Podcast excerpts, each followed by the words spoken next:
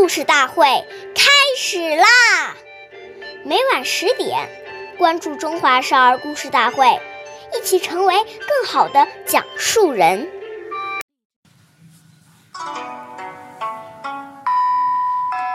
近物及时还，后有急皆不难。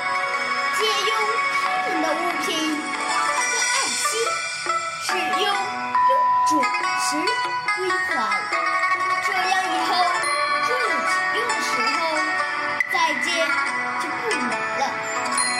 岁月不流逝，故事永流传。大家好。我是中华少儿故事大会讲述人张恩宇。今天我给大家讲的故事是《素莲还书》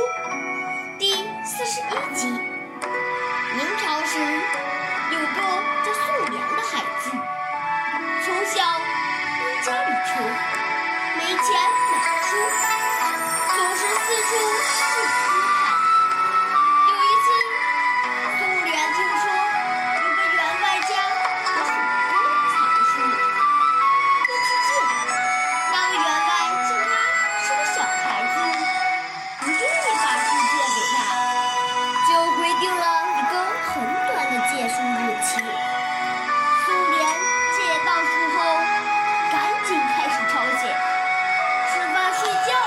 都顾不上。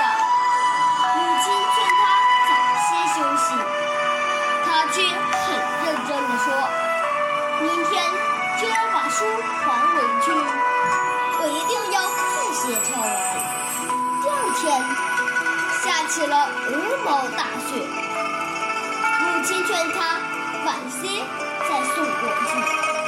可是素莲说：“我都和人家说好了还书日期，怎么能不守信用呢？”说完，冒着风雪。把书还给了员外。员外看到素莲冒雪还书，很受感动。从以后总是把书借给素莲。经过这样的苦读，素莲终于成为一名有名的学者。下面有请故事大会王老师为我们解析这段小故事，掌声。有请。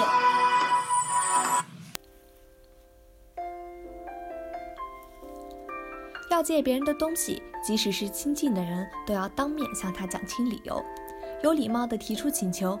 如果人家拒绝了，要理解人家。当人家借给我们之后，要心存感激，因为这是人家在帮助你。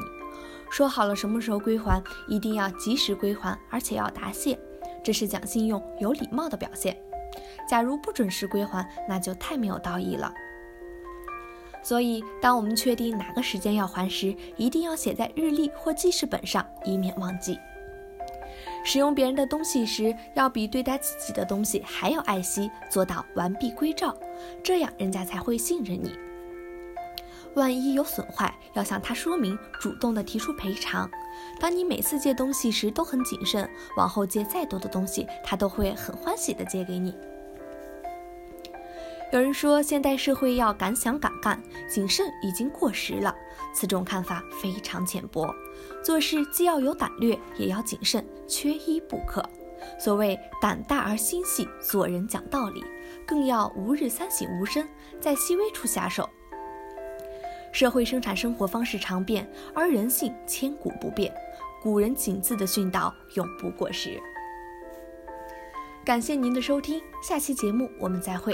我是刘老师，想参加故事大会的朋友，请关注我们的微信公众号“微库全拼八六六九幺二五九”。